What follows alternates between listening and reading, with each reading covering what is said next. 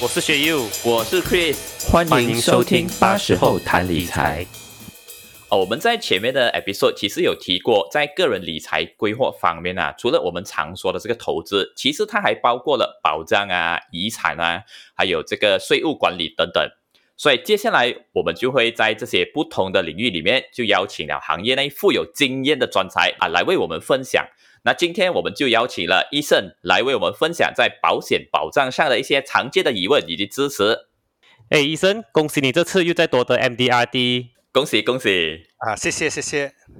OK，医生，我们直接单刀直入了啊。说其实这个市场上啊有这么多保险啊，哈，然后有不同的保障，你可以跟我们的听众介绍一下他们到底是什么的差别吗？好的，没有问题。因为在开始之前啊，我大概先跟你们讲一下有几种的啊常见的一些保障啦。嗯啊，第一个常听到的就是所谓的医药卡咯，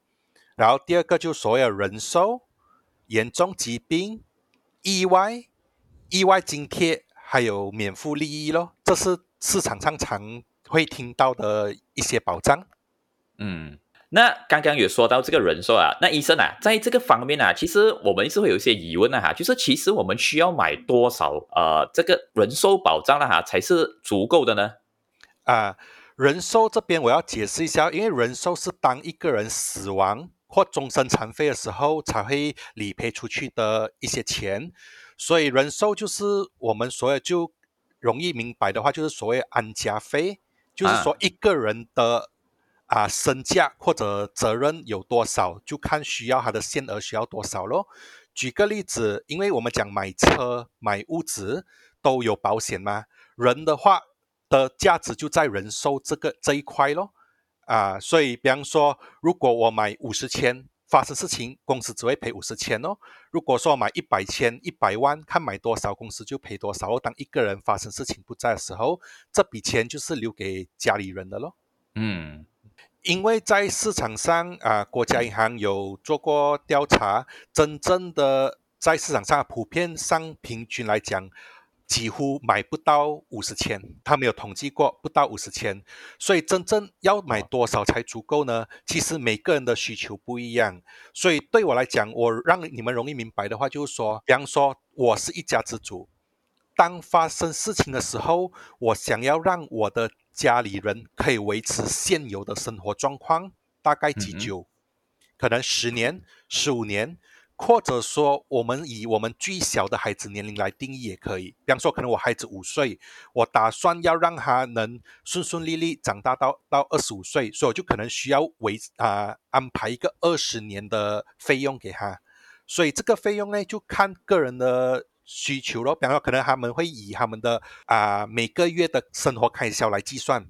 或者说要多一点的话，就以每个月的收入来计算，看要计算十年、十五年、二十年，根据自己想要的一个数目来做那个安排咯。嗯嗯，说简单来说，就是花费。一个月的花费乘以多少年呐？对吗？像刚你讲的例子啊，对，有些人会用花费来定义，有些人会用收入来定义，这个是看个人的那个客户的需求咯。嗯，OK。好，So，呃，人寿讲了，So，我们现在讲一下三十六种疾病了，或者所谓的严重疾病。那医生，我们现在知道嘛，Cancer 是很普遍啊，哈，So，严重的疾病做 critical illness 的保障是很重要的啦。那我们到底要买多少呢？其实一般上我们听到都是三十六种疾病嘛，哦，可是我知道现在有去到四十多种啦，有的公司甚至高达一百多种啦。说其实，呃，到底差别在哪里呢？可以跟我们聊聊一下吗？可以。这个严重疾病的以前开始的时候，早期可能我们常听的是三十六种严重疾病，嗯，然后过后可能有听到四十多种的严重疾病，然后有些是一百六十种的严重疾病。这些的差别是什么呢？在早期的严重疾病那边呢，因为我们讲市场上通常会这样的，他们人寿和严重疾病是太在一起的，看哪一个发生先赔一次，它的保费就会比较便宜咯。有些是。分开赔的，可能疾病赔了过人死亡又再赔的，所以和他们，因为他保的限额就比较高，所以他的那个两边赔的话，他的保费会比较高咯。所以和他保障越多东西，他的收费就会越高，它会影响他的保费。所以和像比方说三十六种跟四十多种，它是属于晚期的严重疾病才会赔。举个例子，用常见的癌症来讲的话，因为癌症我们讲 layman term 来讲的话，有第一、第二、第三、第四期。第一、嗯第二就可能初期咯，第三、第四期就会比较严重了，第四是所谓末期咯。所以哈、嗯严重疾病要是第三、第四期才会赔的，早期是不会赔的。嗯啊，可是像现在市场上，我们有听到一百六十多种严重疾病啊，这个就有包括了早期啊，嗯所以哦，第一、第二期也会赔，每间公司的赔法不一样，有些人赔三十八线，有些人赔五十八线，这个就要看是哪一间公司了咯，这个就要去啊去做那个啊 research 一下咯，看嗯是哪一间公司的。啊，所以哦，这个就要看个人的需求。有些人是说，哦，我要保啊、比较便宜一点的，我就买晚期罢了咯。然后我有比较能力的，我要保比较多的，我就买高一点的保障咯，可能一百六十种，它就会有包括早期也会赔出去咯。啊嗯因为在严那个严重疾病对我们来说就是所谓的生活费啦。因为当一个人发生严重疾病的时候，例如癌症啊、心脏病啊、中风啊等等，发生这些事情的时候，可能暂时需要做调养，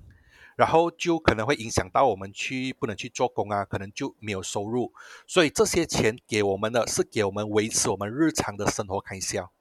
可能当调理好的时候，可以回去继续做工的时候啊，这个就需要一笔钱来度过这一个日子咯。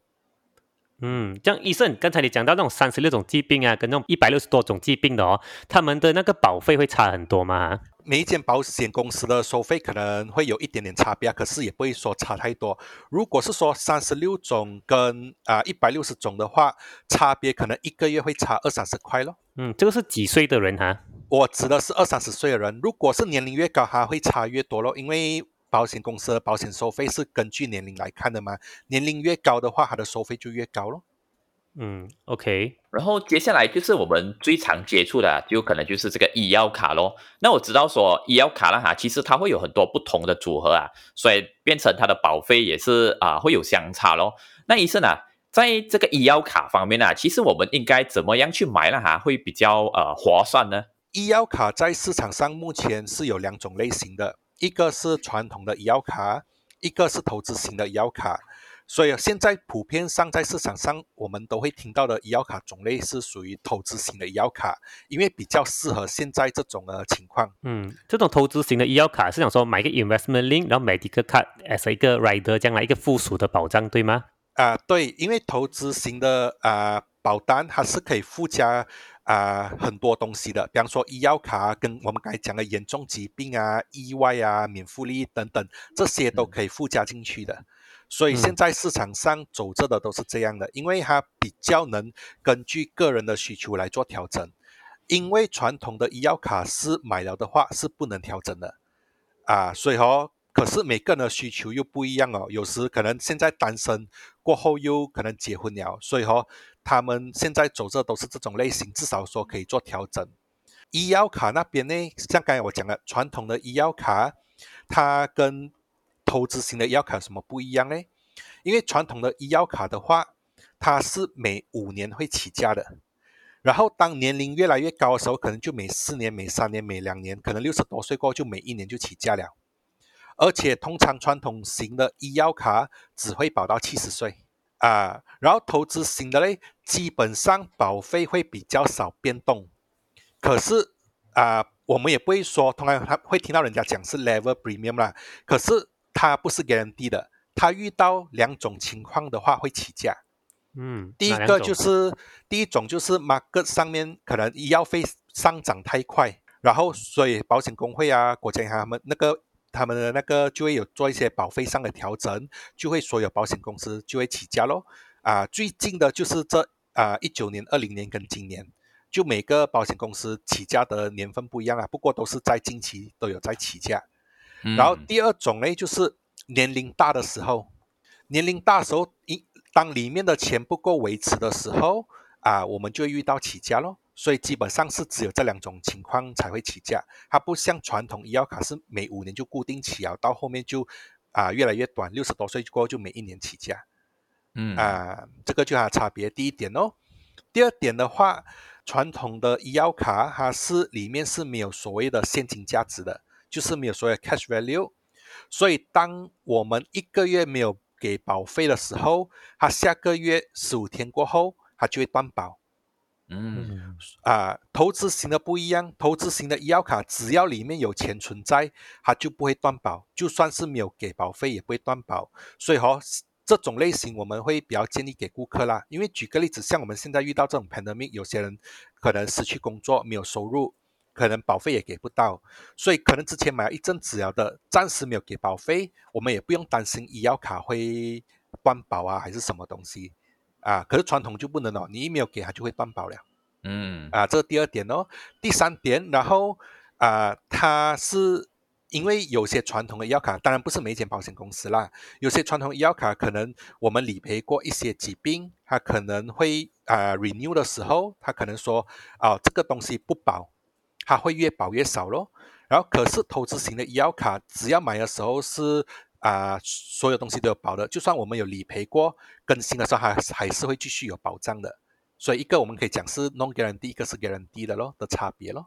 基本上是这些咯，啊、所以我总结一下，第一点就是保费会起价的部分哦，第二点是啊、没有给保费的话会断保跟啊、会继续走的差别咯，第三个就是一个是啊、non guarantee，一个是 guarantee 的 renewal 咯的差别，嗯所以基本上这些差别，我跟顾客分享过后，他们都会选择都是现在市场上走着投资型医药卡咯。嗯嗯，OK，so 医生，你可以跟我分享一下嘛哈，医药卡到底要怎么样买才比较划算呢？嗯哼或者是说比较省钱呢？，OK，医药卡主要是看我们选的话，它给顾客选的话是有几种选择咯。第一个病房，看可能有些要两百块的病房，两百五啊、三百，你买越高，它保费就越贵咯。第二个就是看它的限额，啊，它的年限额的保障越高，就会越贵咯。啊，所以主要是看这边的差别。它还有另外一种，就是说我们有时会听到 deductible。deductible 就是说啊，因为我们讲通常的医药卡，市场上医药卡会有一个是零的 core insurance 或者三百块 core insurance，这是普通的医药卡咯。嗯 deductible 的意思就是说，他的那个顾客自己需要承担的费用比较高，可能说哦二十千的 deductible，就是说二十千以下自己要给咯，二十千以上才可以用到医药卡。这种的，因为和我们需要给的那个条件，我们要给的钱会比较多，它保费就会很便宜。所以便宜有便宜的买法，贵有贵的买法咯。deductible 的话，适合什么人群呢？就是说，啊、可能年龄大人，他们本身没有医药卡，可是经济上又不允许给到太高的保费，他们就可以选择 deductible 类型的医药卡来给保障咯。尤其是啊、可能父母啊，六十多岁啊，因为可能孩子想要买给父母，因为举个例子啦，父母生病的话，我们孩子做孩子有能力，我们当然也是想要给他好的医疗嘛。好的医疗通常都是在私人医院的话，医药费又不便宜了，所以有时我们说没有医药卡的话，我们的风险又无限的，可能嗯医药费五五十千、一百千、五百千，这个我们控制不到。所以，如果至少说能买一个 deductible 的医药卡的话，我们就能把我们风险控制在我们计算得到的，比方说二十千啊，所以只要想办法找到一个二十钱，就可以解决那个住院的问题了啊。至少说我们可以把它风险控制在那边。举个例子，可能七十岁的人买医药卡，你买一个正常的，单单只是最低的保障跟医药卡一张而已的话，一个月保费也接近一千块啊。嗯，啊，可是如果你买 deductible 的话，可能两三百块就买得到了，哦，差别很大一下。差别很大的，所以嗯就可以承担的话，发生事情，我们只要想办法找二十钱就可以了，不用说完全承担那个医药费。尤其是现在这个 pandemic，报纸上也有写，政府医院现在不接受门诊，因为他们要收留那个 COVID 1 9的 patient，所以不能收留的话，他们要去哪里看？只能去私人医院哦，所以医药费就在那边了咯。嗯嗯，OK。诶，其实这样的话，其实 deductible 好像比较不适合小孩子的医药卡，是吗？因为好像小孩子进入院住院的话，平均的花费差不多三千到五千左右吧吗？如果是用 deductible 的话，就每差不多每次都要自掏腰包。这样的讲法，医生有什么意见呢、啊，这个是没有错的，因为像我刚才有讲过，deductible 通常是适合年龄大的人，因为怎么小孩子的保险原本都很便宜啊的，所以我们买一个正常的，像我们刚才讲，有些是零的，有些是啊三百，只要给三百块就可以住院的，因为市场上有两种零跟三百是属于普通的医药卡，我们就小孩子的话就建议买普通医药卡就好，可能一百、百二、百五就可以了，就有一个完整的医药卡了。嗯，那谢谢医生。那其实，在我们的观众群里面呢，也是有一些啊，像我们讲说的啊，这个职场小白啊，就是刚刚进入职场不久的这些啊工作人员啊。然后呃，对于一个可能每个月赚大概两千五百块这个月薪的这种职场小白啊，其实你就应该开始怎么样去规划的比较好呢？嗯。啊，这个问题其实也是有蛮多人会问的，因为怎么？对，因为很多人不知道他们要买多少或者用多少钱来买才足够。普遍上我们会有一个算法，就是说，通常我们会用收入的十八线左右啊来买保险，是这么用十八线的收入来保障我们剩下九十八线的东西啊。所以，比方说两千五，刚才讲的两千五二十八线是两百五。因为我们讲那个职场新人的话，可能二十二十多岁啊，两百五的话已经可以买到很好的医药卡了，而且所有的保障，像我刚才有举例的人寿啊、疾病啊、意外啊，里面都可以有高达一百千的保障，然后再加上一个现在的医药卡通常都是 unlimited 的啊，只是看年限额是多少，一点多 million 都是现在的那个限额都是差不多这样的高的啊，两百五以内就可以买得到了。嗯，当然，呃，像职场小白，有时我们讲刚踏出社会的话，可能有些我们讲根据个人的需求嘛，可能我还是单身，我觉得我人寿不需要降高啊，我主要注重在医药卡。当然，其他的保障不加的话，也可以更便宜咯，因为你的保障需求减少嘛，啊，所以如果说可能哦，我举个例子，我用最低的保障来讲话，哦，我只是买一个二十千的人寿。啊，我不要严重疾病，我只是附加一个医药卡，可能一百六十块就买得到了，给二十五岁的人，嗯，啊，百四百百四到百六之间就买得到了，啊，嗯，所以说便宜有便宜的买法，看我们需求是什么咯。可能我只是要医药卡，我其他的我不要严重疾病，我不要意外，啊，我就放一个最低的人寿，配一个医药卡，可能百四到百六就买得到了。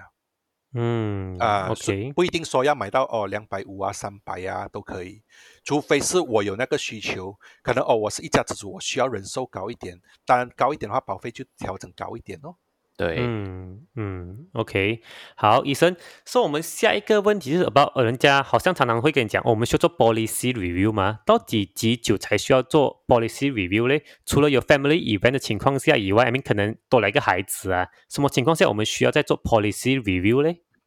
通常遇到以下几个情况，我通常都会跟他们做一些 review，比一，比方说可能之前单身，我过后结婚了。或者说我有买车，我有买物质，或者可能生了有孩子了，啊，等等之类的一些人生的一些重大的一些可能重大的一些变化咯，啊，就是我们常听的结婚啊、生孩子啊、买物质啊，或者说啊，我要存给孩子的教育金啊等等一些东西，这些我们都可以来做调整哦，啊，如果这些都有些人是可能哦。平时都没有遇到这些东西。通常的话，我们可能说公司有一些新的一些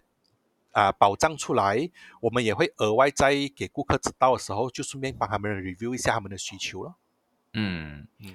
那说到这个呢，其实还有一件很重要的事情，可能就是啊，我们常听见的这个 nomination 啊，或者受益人啊。那我知道说，呃，就在填受益人这一栏的时候，其实是有一些事情我们就需要特别去注意的。那有什么东西我们是特别的，是啊，需要去注意看看呢？啊，在受益人方面呢，其实受保险的受益人有一个好处，就是说，不管你指定任何人，保险公司一定是把钱给那个人的。啊，只是说它会有分成两种情况，就看它是属于 trust policy 还是 non trust policy，就是说信托保险还是啊 non trust 就。不是信托保险哦，啊，什么是 trust policy 呢？这个额外给你们了解一下。如果是单身的时候，我的受益人我写父母亲，他就是 trust policy。然后如果是 married 的时候，就然有结婚了的话，就是 spouse 跟 children，就是啊另外一半跟孩子，就是放受益人的话，就是 trust policy。trust policy 和 non-trust policy 是什么差别嘞？trust policy 的话，如果比方说我是做生意的，我可能外面有欠钱，可能我有贷款啊，或者可能我有借 personal loan 啊之类的。因为马来西亚法令是这样，如果当一个人不在的时候，嗯，东西会被冻结嘛？冻结了哈，可能他们要经过几个部门去处理才能解冻。第一个可能我们常常听到就 income tax 哦。看他生前有没有欠啊跑税啊漏少给呀还是什么需要需不需要本拿地来还呢？第二个就是银行哦，看有没有贷款有没有欠 personal loan 还是 credit card 的一些欠钱啊之类的。第三个就 creditor 咯，看他有没有在外面欠别人钱，那个那些债主有没有去啊报警来说啊要追这笔钱哦。set 完这些才会到家里人。可是保险如果是 trust policy 的话，就算外面有欠钱，那些债主也没有权利来讨这笔钱，这笔钱一定会顺利交到家人他要给的人的手上。比方说单身的话是父母咯，结婚的话是 spouse 或者 children 哦。呃，如果是 non-trust policy 的话，比方说可能我给兄弟姐妹，举个例子啊，我给了的话，它是属于 non-trust policy 的话，公司。不管怎样，公司是一定会给到他写的那个人。只是说，如果外面的那些债主知道有这笔钱，就是可能打官司啊，还是什么东西来拿这笔钱哦。所以，trust policy 和 non-trust policy 是保险里面特有的一个东西啦。啊，所以哈，为什么我们会看到很多有钱人会用保险来啊保护他们的 asset 这些东西啊？因为这个是最快拿到钱的一个东西。因为像我刚才有提到。啊，当一个人不在的时候，很多东户口全部会被冻结嘛。保险的钱跟 EPF 的钱，因为都有放受益人的，他们这两个地方拿钱的速度会比较快。因为如果当一个东西被冻结的话，就算就遇到看哦，他有写 will 还是没有写 will，他们这些就看处理的方式，有写 will 快的话可能要半年，如果没有写 will 去到阿曼纳拉亚的话，可能一年到三年不等。啊，看他们资产越多，他越要花时间哦。所以，当遇到这些时候，如果讲一家之主过世了，他们家里人要遇到说可能啊需要给 installment 啊物资啊这些东西，所以这些钱要哪里来？因为东西被冻结又拿不到哦，所以保险赔出来的钱，至少说给受益人的话，他们可以去来度过这个难关哦。嗯嗯。所以，所以刚刚这边说，其实可以看得到很多我们的这个啊个人理财方面，它会牵涉到很多方面啊，比如说税务啊、这个遗产啊，以及这个保障啊。所以，呃，接下来就是一个啊，可能大家就比较有兴趣知道的这个问题啦，就是呃，市面上就有一些呃蛮大型的保险公司啊，比如说 B 公司、G 公司以及 A 公司啊，那其实啊。在不同的这个保险公司方面啊，他们之间是啊有什么差别的吗？还是哪一个保险公司在什么啊产品项目上会特别的比其他的好之类这样呢？啊，如果是讲以前的话啊，我们就可能会注意在我们讲，因为只要是有买医药卡的，它的医药卡里面一定有特别有会写到 cancer 跟 kidney 这两个，这两个我们讲是富贵病，因为这么啊其他。病是医好了就康复了吗？只有癌症啊肾病，他们需要继续复诊，然后洗肾要洗到人不在为止。然后癌症癌症的话就要复诊打很 chemo 啊、电疗、化疗这些，不是短期内可以好的。所以以前的话，通差别就是在这两个地方，看他们有没有限制这里面哦。然后最现在比较新的话，几乎上就不会有太大的差别了。会有比较大差别是在旧型的医药卡，所以这个就要看你买你的保单买了几久，有没有啊？如果买了很久了的话，就要做一下 review，看有还有没有这个限制咯。如果有这个限制，可能就需要做 upgrade 医药卡之类的咯。因为新的话，通常差别都不会太大，主要是看它的那个 limit 的差别咯，看它最多 limit annual limit 来讲，我们所有年限额可能就会一点点的差别罢了。嗯嗯，然后基本上蛮多公司都已经没有说啊、cancer 跟 kidney 有 limit 了的，然后不过还是有公司会有啦，所以像我们刚刚有聊的，要注意的是什么东西，基本上差别是不会太大了的，我们只要留意这个地方就可以了。所以听你刚刚这样分享，那可能就是啊，这个保险的代理人还反而比较重要，对吗？啊、对，因为哦，有时我有遇过很多，就是有些买了很久了的，然后要看啊、他的那个 agent 有没有去帮他做 review，然后 review 了有没有说需要跟他讲，现在有更好的一些 coverage，不要说做 upgrade 这些东西咯。啊、嗯因为像我们讲的衣服，小孩子时候穿的衣服适合，长大了过后就可能不适合，所以保险一样的，所以我们就要定期去做 review 来看适不适合现在的 market 咯。因为嗯医药费一直在上涨，所以我们就要看一下它现有的保障足不足够咯。嗯，好。然后我、还有一个问题，就是现在我们都在这个新冠疫情下嘛，所以大家都比较想了解两件事情咯，就是第一就是感染了 COVID-19，到底保险的医药卡可以派得上用场吗？然后第二个问题就是，我常常看到很多保险代理员啊，都在 Facebook 说提供免费的保障，其实这些都是什么东西呢？医生，你可以跟我们分享一下吗？啊、可以，没有问题。这这个是从去年开始就很多人问的问题，因为从去年啊、我们讲前年十二月中国爆发过后，去年的一月份啊、这里我就要讲解一下，在保险界有一个条款，其实是用 layman 他们来讲的话啦，像我们所要讲新型的病毒传染性强的，